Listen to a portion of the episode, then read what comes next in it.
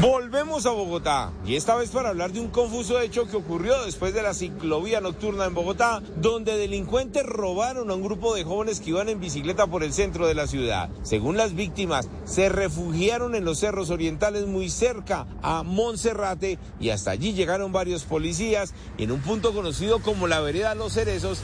Ingresaron a varias viviendas y encontraron bicicletas, unas armas de fogueo. Dicen las autoridades que al parecer con esas estaban haciendo de suyas, pero para los propietarios de las casas donde ingresaron los uniformados, todo fue ilegal y tienen documentos de las bicicletas que se llevaron. Hablamos con ellos y esto fue lo que le contaron a Blue Radio. Se llevaron todas las bicicletas, la plata, todo lo que han encontrado, todos lo están llevando. ¿Esas bicicletas son de ustedes? Sí, claro, todos son. Lo que pasa es que a mí me parecía algo al guardia de seguridad. Lo atracaron, se le robaron los papeles y se le llevaron la bicicleta.